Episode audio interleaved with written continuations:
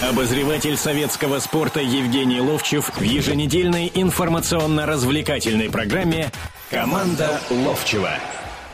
Добро пожаловать, как всегда, в воскресенье, как всегда, 17.05, как всегда, в студии радио «Комсомольская правда» в прямом эфире Евгений Серафимович Ловчев и Владимир Березов. Здравствуйте. Здравствуйте всем. Мы начинаем нашу программу в первую очередь с поздравлением сегодняшним наших коллег. Э, советскому спорту сегодня 90 лет. Э, Евгений Серафимович, так как является обозревателем данной газеты, в первую очередь поздравления вам. Хочу вам в лице всей газеты, что называется. Ну, знаешь, э, крылатая фраза, я, кстати, прокомментирую комментировал уже свое отношение к советскому спорту. Это не отношение к другим, э, предположим, газетам, потому что всегда соперничество, так же как в спорте, так есть и э, в спортивных газетах, в общем-то. Э, и ревностное отношение есть. Но э, первая основная газета наша, я почитал всех там, вот э, старое поколение, разных хоккеисты, футболисты, там, другие виды спорта. Все говорят, вот это наша газета, за которой мы стояли в очередях. Я сейчас стою в очередях. Я, я стою в очередях, я в Рузу езжу, э, еду и покупаю спортивные газеты.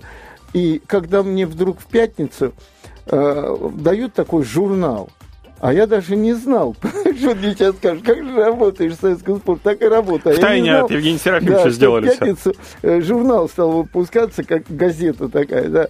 И мне женщина, это Киаскер говорит, а, вот это советский спорт, сегодняшний газет. Я говорю, девушка, вы что меня дурите-то? Я работаю в советском спорте. Вы что мне вообще? Я ей на самом деле говорю. Вот.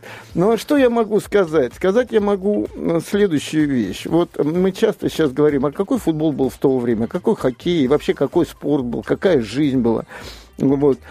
Я скажу, что фраза «короля играет свита», она во многом как раз в спорте эм, и проявляется, потому что нас, э, ну, слово великими, наверное, не подходит, но заметными спортсменами делали и Николай Николаевич Озеров, и Ян Спары, и э, Владимир Никитич Маслаченко. И советский позже, спорт в том числе. И советский спорт в том числе. И ведь редко брали интервью, редко. И заметь, вот даже сейчас иногда некоторые команды э, вот этой газете буду давать, или вот этому журналисту буду давать интервью, а вот этому не буду. Знаешь, мы э, воспитаны Николаем Петровичем Старостиным были, я имею в виду спартаковцы, и там всегда диалог, всегда открытость, и всегда э, разговор о том, что, ребята, нельзя отворачиваться, потому что вы работаете в данном случае и рассказываете о футболе, и привлекаете народ и детей к нему.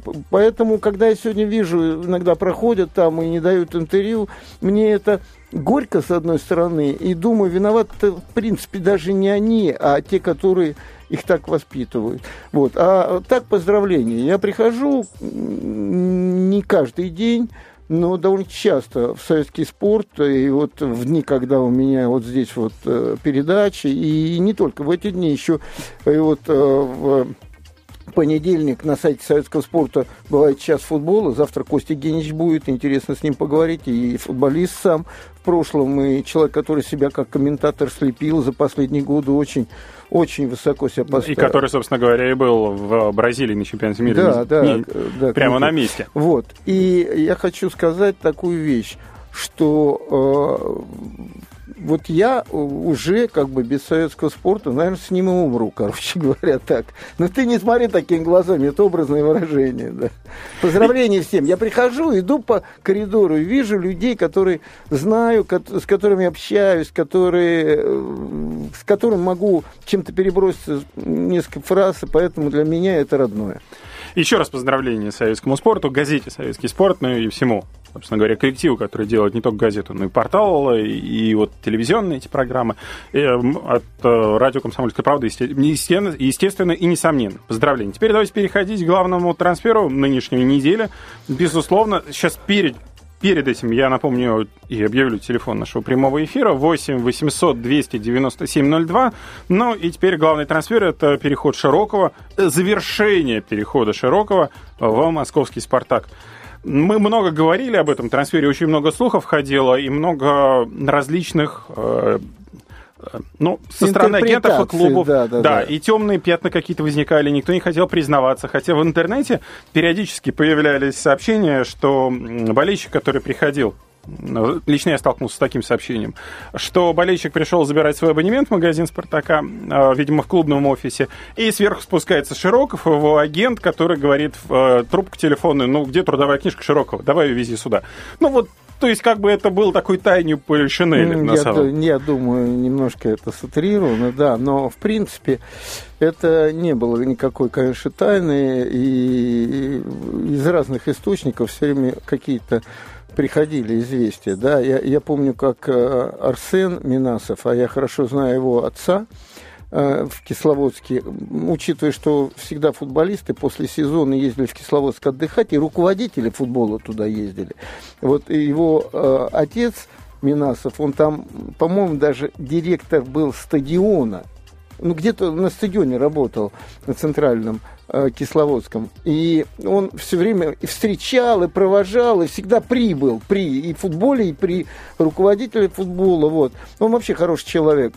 И когда э, однажды, по-моему, советский спорт что-то вот недавно написал о том, что переход уже состоялся, я вошел к Сергею Егорову и слышал, как Минасов ему там выговаривал. Я в таких случаях сразу говорю, надо трубочку положить и до свидания сказать, в принципе. Но он, он, они боялись спугнуть, на самом деле. Там шли переговоры. И я думаю, за этим самым главным стояло, а как будет медосмотр, потому что все-таки он перенес операцию. И попадать на то, что контракт будет на два года подписан с, э, с а, с тем, что может на год продлиться. Но самую главную фразу после всего сказал э, Федун. Он сказал, это все надо было сделать раньше, значительно раньше. Он, он а то и вспомнил он вспомнил о той ситуации, когда ему начали рассказывать, какой Широков, когда Широков уже шел в «Спартак». Это было лет пять назад, до «Зенита». Понимаешь, в чем дело? Было это. И мне Рома сам рассказывал. Теперь мое отношение вообще к этому трансферу.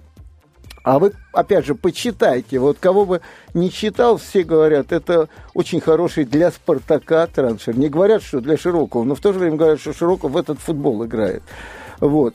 И э, здесь, конечно, сразу возникают его довольно-таки обидные э, высказывания по поводу болельщиков. Да, ну, продолжим хрюши. наш разговор да. после нескольких да. минут.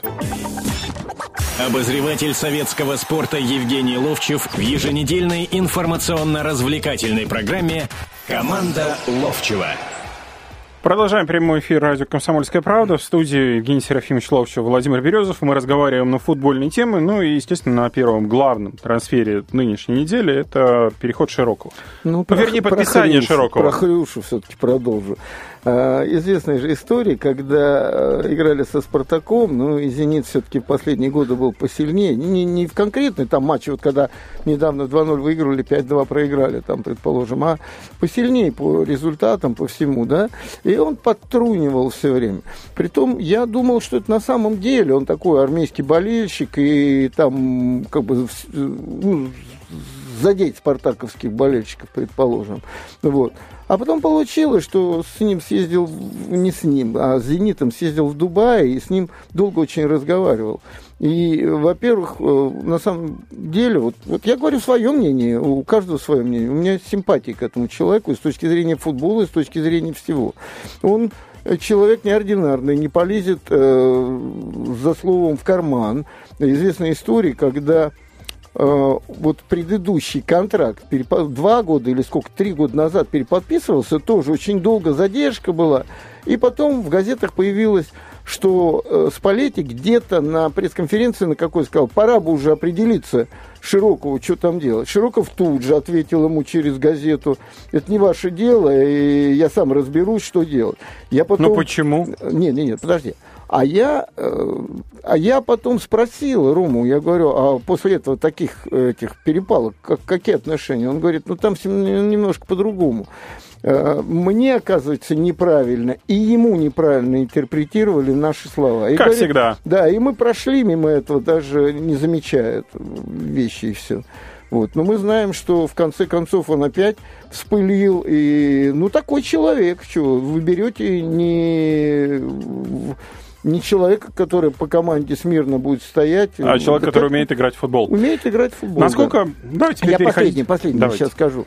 Да, и самое главное, это я для спартакских болельщиков, я с удивлением, я вот уверен был, что он а, пройдя школу ЦСКА, ну, кстати, недавно ведь э, там вот и Мостовой прошел школу ЦСКА, и Карпин играл в ЦСКА, и э, кто-то еще там, это все написали, да, для того, чтобы снять некое напряжение все-таки.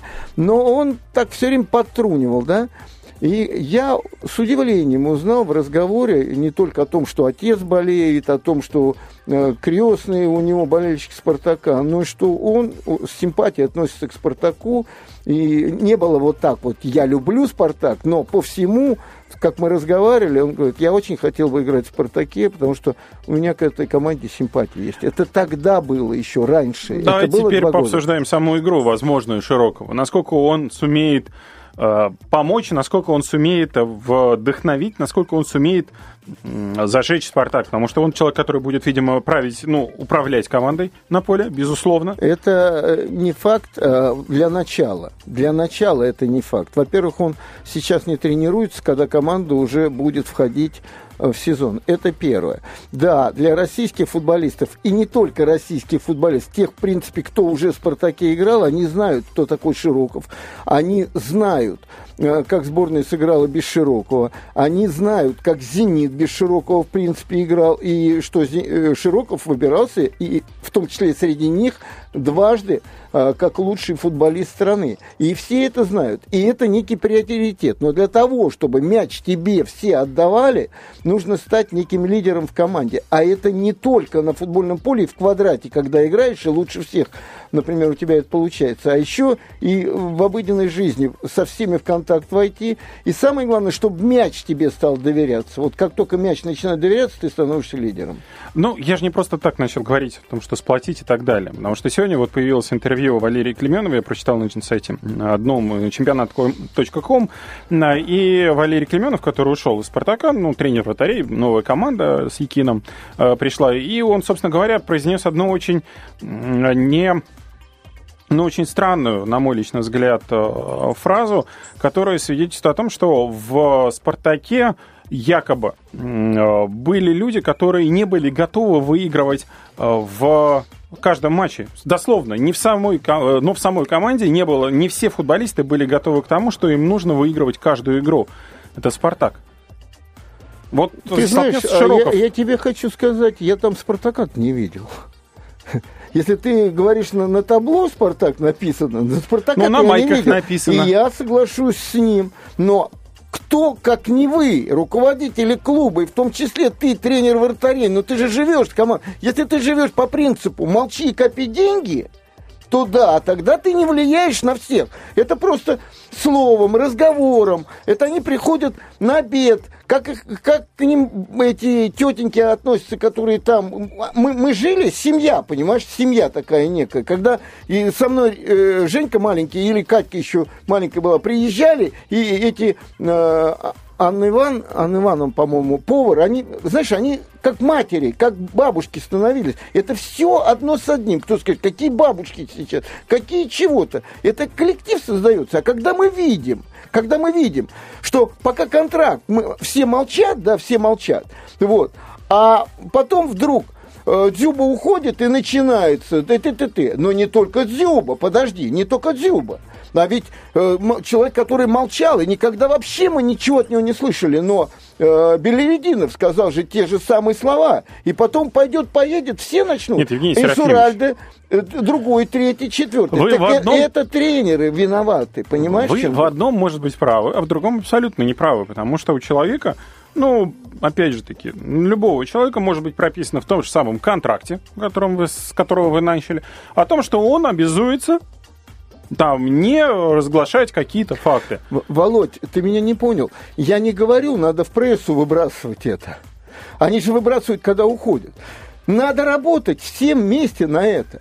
Работать всем вместе. Но раньше это было легче, потому что такое количество трансферов, которые на данный момент существуют. Знаешь, вот э, вещь. А, по тому же Дзюбе, да, вот несколько интервью состыковываю, да, и э, говорит, а почему ты не ушел-то? Ты, ты видел, что Карпин тебя как бы не жалует и не видит в составе. А меня позвал, э, или со мной разговаривал Фидун, и сказал, ты никуда не уходи, и ты, ты, ты, ты, ты, ты, ты, ты, ты. подожди, но ты же определяешь, ты же видишь, что тренер тебе не дает играть, у тебя время уходит жизненное, футбольное, э, их не так много этих лет, ты понимаешь, в чем дело? Так я опять возвращаюсь к тому, но однажды была такая ситуация, что мне позвонил Борис Поздняков, он работал в клубе. Uh-huh. И он говорит, Серафимович, вот ты там пишешь, что у Спартака нету, там лидеров нету, туда-сюда. Ну подскажи нам, кого нам взять лидеров? Это, ну, это сумасшедшие слова-то, по большому счету. Ты знаешь, э, Володь, Они ну, не издевательские были? Нет, не издевательские. Не издевательские. Он потом где-то в каком-то интервью сказал. Он говорит, ну дай нам немного сейчас времени, как бы, ну, потому что там там начинался чемпионат мира 2010 года. 10 года. И перерыв был на то, чтобы вот, ну, поправить дела в «Спартаке». Но ведь мы, мы зациклились сейчас на «Спартаке», ну что сделаешь? Мы говорим о Широкове, о «Спартаке». Понимаешь, самое-то главное в том, что там не было какой-то целостности внутренней, командной и Сергей не любит Егоров, ну, назову это духом каким-то общим таким, понимаешь, когда один за всех, там все за одного, ну это крылатая фраза, но... Есть такой термин командная химия, он пришел тоже из-за рубежа к нам, мы его просто перевели в, в лоб, да? Да. Но тем не менее, мне кажется, он сейчас вот в данном конкретном случае отражает э, то, конечно, что вы хотели сказать. Конечно, конечно, конечно. Именно вот эта вот химия, ну еще стали говорить теперь у химии любви какой-то, какая химия, влюбился в женщину, вот она тебе нравится, нравится, вся нравится, вот такая фигура ее нравится, как одевается нравится, как смеется нравится, тогда ты любишь химию какую-то придумали, елки-палки. 30, 33 года, возраст Хавбека, э, травма. Насколько это серьезно сможет э, повлиять на вас, на возможность интеграции широкого, хорошей интеграции, э, правильной интеграции нужной интеграции в команду саму. А, да, лучшие годы за последнее время, наверное, года два назад были у Широкого, да, когда он просто лидером был, и из второй линии все время врывался туда, когда нападающий Киржаков или кто-то там, и в сборной это то же самое было, что-то делали, а он тут забивал голы. Да, но ведь и последние годы все равно без него «Зенит» выглядел совершенно по-другому, как с ним был. Дальше он приходит э, в Краснодар – да, ну уровень все-таки пониже, чем в «Зените» игроков, но хороший все равно, играющий, команда играющая. И он через буквально там игру, два, там в первой игре его не поставили, что-то во втором тайме выпустили, во второй уже пустили, вот. И он, помнишь, какими-то пяточками начинал, он поймал с людьми с этими э, в одной тональности, как э, вот музыканты Сумеет играют. ли он э, сыграть с тональности вот именно с игроками «Спартака», которых Значит, самомнение, к сожалению, умный, иногда застилает да, глаза? Умный человек, вот умный человек, человек, футбольно умный человек, к которому я отношу как раз широкого, понимать будет, что использовать Мавсисяна надо вот так, а использовать Дзюбу вот так надо. Только и всего. Вот, вот самое главное это в чем. И он точно так же опять будет из второй линии туда включаться. Берем еще одну небольшую паузу, после продолжим. Обозреватель советского спорта Евгений Ловчев в еженедельной информационно-развлекательной программе «Команда Ловчева». Э, давайте продолжать программу. Евгений Серафимович Ловчев, Владимир Березов. Это прямой эфир радио «Комсомольская правда». 8 800 297 02. Это телефон прямого эфира. Звоните, высказывайте ваше мнение по поводу «Спартака» и по поводу других трансферных новостей, которые накопились за эту неделю. Ну, а я хотел бы начать эту четверть с вот новости, которая только что прозвучала, о том, что шесть футболистов «Шахтера» не захотели возвращаться на Украину из э, Франции, где они играли товарищеский матч с Леоном. Ну, тут понятно, что южноамериканские легионеры, прежде всего, э, высокооплачиваемые южноамериканские легионеры решили, что хватит, они не хотят в этой атмосфере находиться, хотя Шахтер понятно, что не в Донецке сейчас находится, и играть будет тоже не в Донецке, если не ошибаюсь, но во Львове, равно, что ли. Но они, нахуй, они видят, что происходит. Ну, хочешь или не хочешь. Тут даже обсуждать-то нечего. Это человек волен уйти, а хорошо, а вот оставляют мужей и дедушек, и бабушек, и мы смотрим по телевизору женщин, которые приезжают, говорят, э, там невозможно совершенно, а я вот рожу там, ну как, сюда приезжают в спокойную более обстановку, ну это нормальная вещь совершенно. А почему они должны, что у них было написано, что в любых условиях там есть форс-мажор, по которым ты можешь Ну, странно контракт. просто, что это сейчас произошло, а не Но... где-нибудь месяц месяца два назад. А ты знаешь, они, я думаю, в Донецк не заезжали сейчас. Они были в отпуске однозначно, чемпионат у себя смотрели. А потом, Играли. а потом собирались там, за границей. Вот. И сейчас, когда они вот увидели еще и вот этот вот подрыв этого самолета, понимаешь, в чем дело? Да. Тут... Давайте звонок принимать наших слушателей. Давай, Алексей, давай, здравствуйте. Давай. Здравствуйте. А, ну, по поводу Широкого уже практически ответили на мой первый вопрос. Ну, я, честно говоря, настороженно немножко отношусь, э, все-таки, да, 33 года. Вот, и тогда второй вопрос у меня сразу такой. Вот, э... А как вы относитесь к переходу Диконя, Анжинджала и Измайлова э, в Краснодар? В Краснодар. Фу, но если бы я был Краснодара болельщика, еще более настороженно отнесся бы.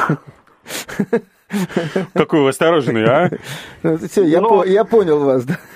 Ну, потому что, ну, Евгений Серафимович, ну, по, ну, год, ну, два поиграть, но это же не на далекую перспективу, мне кажется. А на далекую перспективу сейчас кто-нибудь вообще работает, скажите мне? Да, вот именно. Э, и, да, и потом а, на далекую перспективу когда-то, э, я не знаю, вы, наверное, читали, я как-то ездил э, в в Краснодар и встречался с Галицким, ездил на его знаменитую, теперь все об этом говорят, и Пеле туда приезжал недавно, базу для детскую, вот. И мне Галицкий сказал, моя идея в том, чтобы у меня играли воспитанники только моей школы. Он открыл 29 тогда, не знаю, сколько сейчас, отделений а, по поселкам, по городам Краснодарского края. Да я не думаю, что меньше. Ну да, и вот э, я им тогда сказал, это утопия, потому что как только у тебя мальчик какой-то появится, сразу приедут к родителям, дадут больше денег и вытащат э, в другой город. Извините, я вас перебил. А нет уже, К сожалению, да. Да, да можно? Алексей, есть, да. есть, есть, есть. Да, второй вопрос. Э, по поводу, вот, э, знаете, есть у нас такой эксперт, э, подсчитывает ТТД и ставит оценки. Да не надо вот так тоже с подколом. Ну говорите, Александр Бубнов, ну что вы? Э, ну да, хорошо. С каким еще подколом? Ну, может, кто-то не знает просто. И он, значит, выставляет оценки э, футболистам. Я даже был э, удивлен несколько. Вот он, допустим, Месси там двойку поставил. Ну и таким... Ну что, смелое решение. Да, но таким игрокам, вот как Широкого ставит, он часто там двойки, колы. Но, но, зато, но зато я вам скажу, одному игроку, Денису, он ставит пятерки. Ну да, не, я просто, знаете что, он рассчитывает процент брака на футбольном поле. А как может быть процент брака у игрока, допустим, плана Широкого или, допустим, Игнашевича одинаковым? Э, понятно же, что Игнашевич играет поперек. В основном, Но ну, вы считаете же... Александра Бубнова человек, который недалек, не, не, да, значит, и он начинает дайте, ошибаться здесь? Я вам, нет, я вам сейчас расшифрую. Во-первых, да, кто бы сейчас не был э, вот в эфирах у нас на, на сайте Советского спорта, специалисты, они говорят, ну это анахронизм уже вот так подсчитывать и прочее. Но раньше так подсчитывали. И вы знаете, он и же исходит, он не сравнивает а, показатели Широкого э, и э, показатели Игнашевича. Он сравнивает с показателями человека, играющего на этой позиции. Э, во все времена например, ну, нападающие были, да, они теряют больше значительно, они обостряют больше, они меньше касаются мячом. И нельзя здесь сказать, что вот полузащитник 100 а, владение имеет, да, но поперек и назад Кариока безошибочно играет. Все, надо ему пятерку ставить. Нет, однозначно. У меня, кстати, с Сашей Бубновым как-то был э, спор по этому поводу. Он поставил, по-моему, пятерку за игру, Денисову, опять же, за игру э, Россия и Ирландия. 3-0 мы вели на выезде, и 3-2, и чуть там пенальти еще, если кто помнит, не дали в наши ворота, там такой момент был. Но два гола были забиты. Э, из-под широкого. Вот. А э, вот его показатели передач вперед, назад, там с плюсом все были, да, я тогда ему говорю, как же так? Он же может 100 э, сделать с плюсом, да, А два гола просто забьют из-под него. Так же не может быть. Мы с ним поспорили в тот момент. И я видел, что все-таки он как-то стал не то что прислушиваться к этому, но обращать на это внимание, во всяком случае. Но вот то, что вы говорите об этом, что вот он считает, вот так он считает, э, готовы с ним спорить, что правильно или неправильно он считает. Это уже хорошо, понимаете, в чем дело? Просто это разнообразие мнений. И главное, что вы учтите, что он все-таки человек, который очень много поиграл и на самом высоком уровне. Тут же нужно тоже это учитывать. Он не абы кто, не абы с какой горы пришел э, и как бы начинает анализировать этот процент брака я и хочу так далее. сказать вам, Осторожно это, нужно это быть. очень тяжелая работа. Вот он записывает это, видимо, на видеомагнитофон как-то, ну, сейчас не видеомагнитофон, а там, не знаю, ну, DVD записывает, потом расшифровывает, каждые там две минуты э, это все считает, и это очень тяжелая работа, ребят. А, давайте теперь к Матьеву Любона. Перейдем. Еще один трансфер, который ему, вот, опять же таки, если верить словам спортивного директора «Динамо» Гурама Джоева, он сказал, что переход данного футболиста из Марселя в «Динамо» реален, если сделка состоится, это будет наш последний летний трансфер. Нам нужен подобный разноплановый игрок. Переговоры по французу сейчас в самом разгаре. Я надеюсь, что он скоро к нам присоединится. Э, в Любина блестяще проявил себя на чемпионате мира прошедшем. В составе сборной Франции был одним из лучших в этой команде, безусловно. Э, вы верите в этот переход или нет? Ну, я, во-первых, прежде всего хочу сказать, что это хороший футболист. Это хороший футболист. Это не выдающийся футболист, но очень хорошего уровня футболист. Как, каковых в России довольно-таки мало. Поэтому это хороший бы был переход.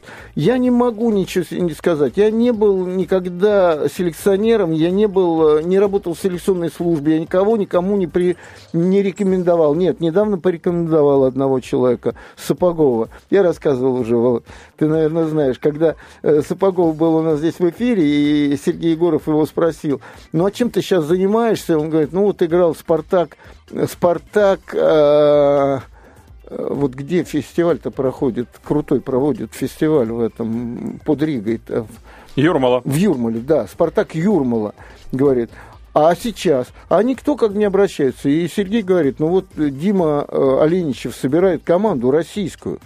И как бы ты бы что хотел, нет. Ну, никто ко мне не обращался. Я, я ему так шутя сначала в эфире сказал, ну я позвоню Диме, предложу тебе. И я потом вспомнил, что я пообещал парню. Я позвонил. Дима мне сказал следующую вещь. Говорит, просто если две недели назад, да, мы заинтересовались, но мы сейчас эту позицию уже укрепили. И знаешь, я о чем в тот момент подумал? Мы говорим вот о молодых ребятах, которые заканчивают школы футбольные, и им не дают возможности. Никто не обращает внимания или просто не дают возможности засветиться, ну, поиграть немножко в основном составе, даже когда команда выигрывает, в принципе. Но вот сейчас в ЦСКА, когда она выигрывала, начали Ефремова и Базилюка так подтаскивать. Но это все, во все времена, в то время, когда я играл, такое было. Молодых ребят, когда выигрывают, обязательно туда дают им, ну, как бы засветиться сначала, а потом просто обыгрываться и сыгрываться с командой. Вот. И меня удивила одна вещь, понимаешь?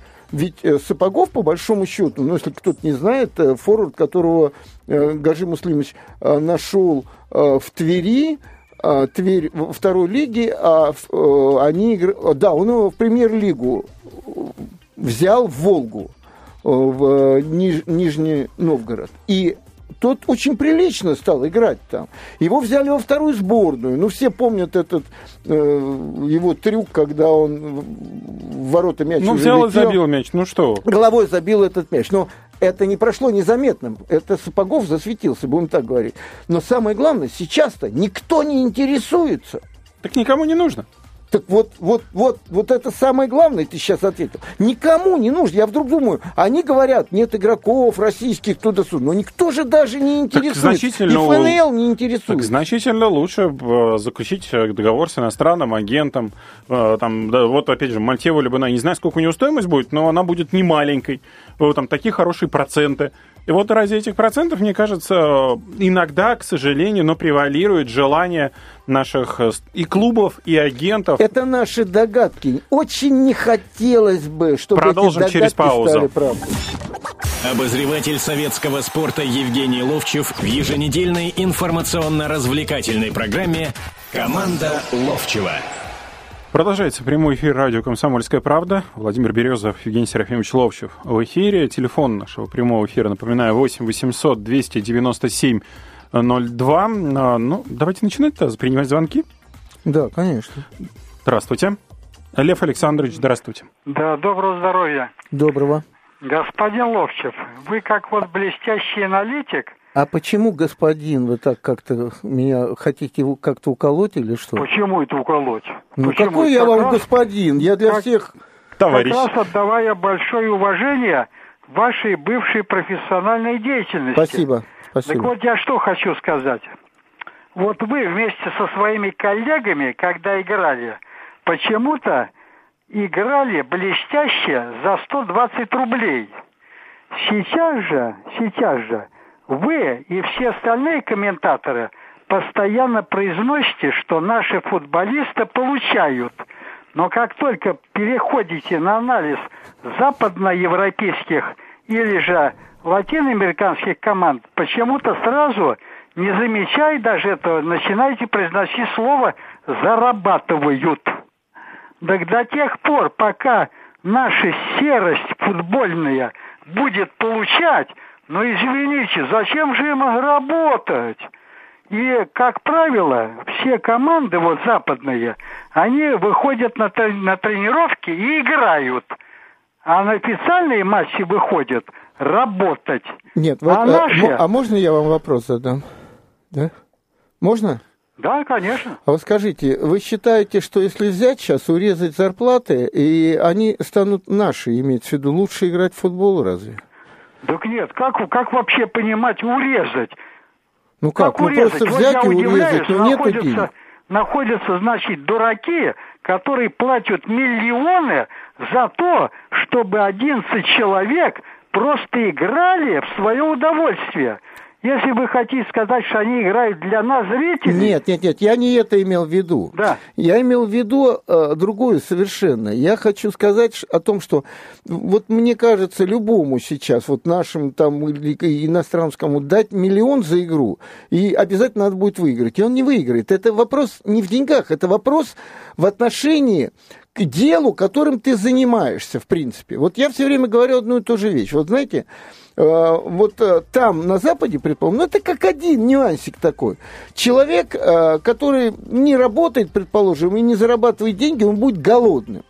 У нас человек, который не зарабатывает деньги, он может прийти на рынок, вы же знаете, и попробовать вот здесь вот черешенку, сказать, попробовать можно, вот здесь огурчик, вот здесь э, солененький огурчик, он не будет голодным. Но это как, это как нюанс. Я в данном случае говорю о другом совершенно, о том, что вот люди, которые собирают этих игроков э, в команду и платят им деньги. Просто требования за эту зарплату должны быть другими. И здесь я с вами полностью согласен. И не виноват в данном случае не сам вот этот игрок, который... Ну, Но он тоже виноват. Он виноват, виноват, однозначно, виноват. Потому что, когда мы вспоминаем Зидана, сколько у него денег не было, да, на, на счету, но он все равно выходил и дрался и в конце концов боднул за какие-то слова там матерации. Я, я говорю, что виноваты в этом вот, ну, вот те люди, которые вот управляют этим процессом. Потому что для того, чтобы игрок понимал, что нужно зарабатывать деньги, а не получать,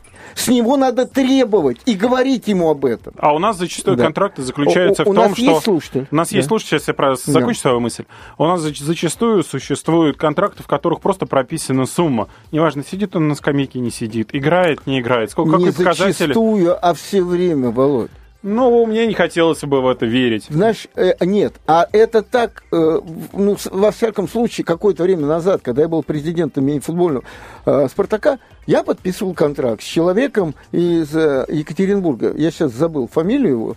Вот. Неважно. И он в какой-то момент э, перестал играть. Я ему говорю, давай так, ты поедешь э, в Тюмень играть, Тюмень тебе будет платить, а мы будем доплачивать. Ну, как сейчас тоже делается. Но Ну, мы- в аренду, нам да. это меньше будет э, стоить. Понимаешь, в чем дело? А он говорит, не, а вы подписали со мной контракт, я буду ковырять носу и сидеть в Москве, вы будете мне квартиру снимать и прочее. И тогда мне оставалось только найти, подловить его на чем-то, что он нарушил контракт и разорвать этот контракт. Понимаешь? Только это. А, Но, но воспитание ты видел какое? Ну, вот, к сожалению. Да. Давайте еще одного слушателя. Примем звонок. Никита Михайлович, здравствуйте. Здравствуйте. Здравствуйте, Евгений Серафимович. Евгений Серафимович, Да. скажите, пожалуйста, вы как футболист, футбольный человек, все это проходили, знали. Вот при подготовке к игре сбор документов, информации, факты проводятся, э, команда готовится, а вот технико-тактические действия, какое отношение имеет вот к конкретной сегодняшней игре, сегодняшней игре, например, вот эта технико-тактические действия, которые в прошедшем случае начинается обсуждать, рассматривать, кто как играл. Ведь к игре-то обычно готовится передыгровая идет подготовка, Да. просмотр команд. Нет, перед, Да, это- перед игрой никакая техника тактическая э, соперничьей команды э, э, берется тактика. Ну вот э, если вы говорите о том, что вот я играл, да, у нас Сергей Сергеевич Сальников, великий футболист, был в штабе тренерском, командой занимались вплотную. Это Никита Павлович Симонян, главный тренер, и Анатолий Константинович Чесаев, это второй тренер. А в штабе еще был Сальников. И вот, например, мы играем сегодня в Алмате, а через 4 дня, ну, заезд такой был, мы играли в Ташкенте. Это рядом, потому что, чтобы не летать из Москвы дважды.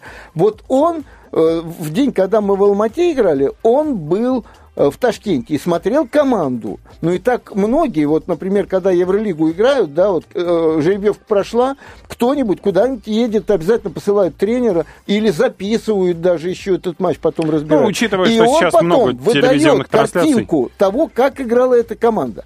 А мы готовимся не технико-тактически, сколько каждый сделает технико-тактически, а мы готовим тактику для этой игры. То ли она скоростная должна быть, то ли она держанием мяча должна э, сопровождаться, то ли еще чего-то, то ли стандартами какими-то. Это нам э, разжевывают тренеры, что надо вот это-то сделать по той-то, той-то причине, потому что та команда играет вот так-то и так-то. Например, я глубочайше уверен о том, что э, э, голландцы против испанцев подготовились конкретно к этому матчу, точно так же, как немцы, э, которые начали прессинговать на чужой половине поля защитников Бразилии, которые возомнили себя, что они такие, все могут там и прочее, и начали отнимать у них мячи там все. Это подготовка конкретная, и это не на тренировке, ну сколько там, ну 4 дня всего между играми. Притом, Это разбор там, полетов да, и разбор да. игры соперника. А учитывая, что мастера достойного уровня играют, и они знают, что такое прессинг, как прессинг, и это э, в клубах наигрывается, а там просто состыковывают игроков, которые это делают. Давайте еще один звонок Да. э, примем, успеем. Здравствуйте. Алло, здравствуйте. Здравствуйте. Михаил, Москва. Сергей Серафимович, я извиняюсь. Евгений Серафимович. А, Евгений Серафимович, извините меня, пожалуйста. Что-то меня все Сергеем плохо. называют. Что-то, может, я в той жизни был. А, ну, у меня просто на имена плохая Михаил, давайте быстрый вопрос, потому что у нас очень мало времени на ответ останется. Мне кажется, что когда вы говорили, что на Западе, если не работаешь, то голодный, это небольшая логическая ошибка. Это э, такое дальше рассуждение ведет чисто к рабству. А по поводу того, почему у нас футболисты так играют, есть хороший рассказ Варлама Шаламова из колымской серии «Артист лопаты». Так вот, когда футболист чувствует, что он получает свою пайку, достаточную для его самолюбия, он уже не играет, он уже изображает деятельность. И только редкий футболист играет. И поэтому вы можете просто представить ситуацию, когда все футболисты получают по миллиону, а один получает 10 тысяч. Но только И единственное, вопрос, в чем вы не правы, извините, Михаил, э, в том, что э, с Колымы, к сожалению, никуда убежать нельзя было. А вот футболист, которому заявят, ты не, ты не свой миллион не отрабатываешь, он скажет, и, и что ты со мной сделаешь? Не Ты вообще меня потеряешь, я в следующем межсезоне или вообще сейчас вот заключу контракт с какой-нибудь другой командой, которая меня в два раза больше будет платить, и уйду, и все. Вот в чем проблема. Все правильно, все правильно. Это просто создана ситуация, когда у нас э, подрастающее поколение не подталкивает этих футболистов, А, а футболисты, как чувствуя, что у них нету снизу подпора, они, собственно говоря, и наглеют. Так что все вот так. И, кстати говоря, просто перечитайте этот рассказ. Там показано, как, в общем-то, и там люди уходили. А там тогда самый главный вопрос в конкуренции, чтобы этот человек, который получает этот миллион, знал, что там еще два-три таких молодых э, российских, их надо туда подпустить, на, на конкуренцию а, подпустить. И главное, нужно четкое понимание игроком, что если ты будешь плохо играть, тебя посадят в запас. Вот эти, этих двух двоих будут пробовать, а ты будешь крепко сидеть. А деньги-то он все равно получает. А деньги все равно будет получать. Ну, вот да. от этой схемы, вот к сожалению, это, да. придется. Вы, кстати, сейчас вспомянули о чемпионате мира. Финальный же матч после нашей прошлой программы уже состоялся. Германия-Аргентина. Германия выиграла дополнительное время. Я думаю, что все ну, знают. наверное, все э, предсказывали, что Германия, потому как она играла на чемпионате, должна выиграть. Да? Но э, честь и хвала, что финал был упорный. Он не был таким Мне очень Аргентина понравилась в плане да. нейтрализации как раз основных угроз, которые исходили от практически всех игроков. Они очень хорошо как раз разобрали, что и им нужно что делать. Что-то должно было случиться сверхъестественно. Сверхъестественным был само исполнение гола, как это Гетце сделал. Но, на мой личный взгляд, там просто уже вот не успели именно за этим. Нет, там была я говорю, малейшая... как он это сделал. Отсюда идет передача, он принимает на грудь, великолепно просто с груди у него мяч под левую ногу, и он вколачивает его. Э, знаешь, когда мы вспоминаем 58 год, как Пеле там подбросил мячик и забил, это на этом же уровне. На этом же уровне. Но вот Аргентина, по сути своей, похоже, ну, один или максимум, вот включая этот, один или два раза они, упустил они своих сыграли оппонентов. правильно. Они сыграли правильно. У них меньше было возможностей, по большому счету, даже и в заменах, понимаешь? Вот там две замены Шерли и Гетце ничем не уступали никому. А там все равно уступали. Там потеря э, Демарии очень пагубная была. Поэтому по делу выиграли немцы все-таки. Ну что ж, на этом наша программа сегодняшняя подошла к завершению. До встречи в воскресенье в 17.05 на радио «Комсомольская правда». До свидания. Команда Ловчева на радио «Комсомольская правда». Обозреватель советского спорта Евгений Ловчев в еженедельной информационно-развлекательной программе «Команда Ловчева».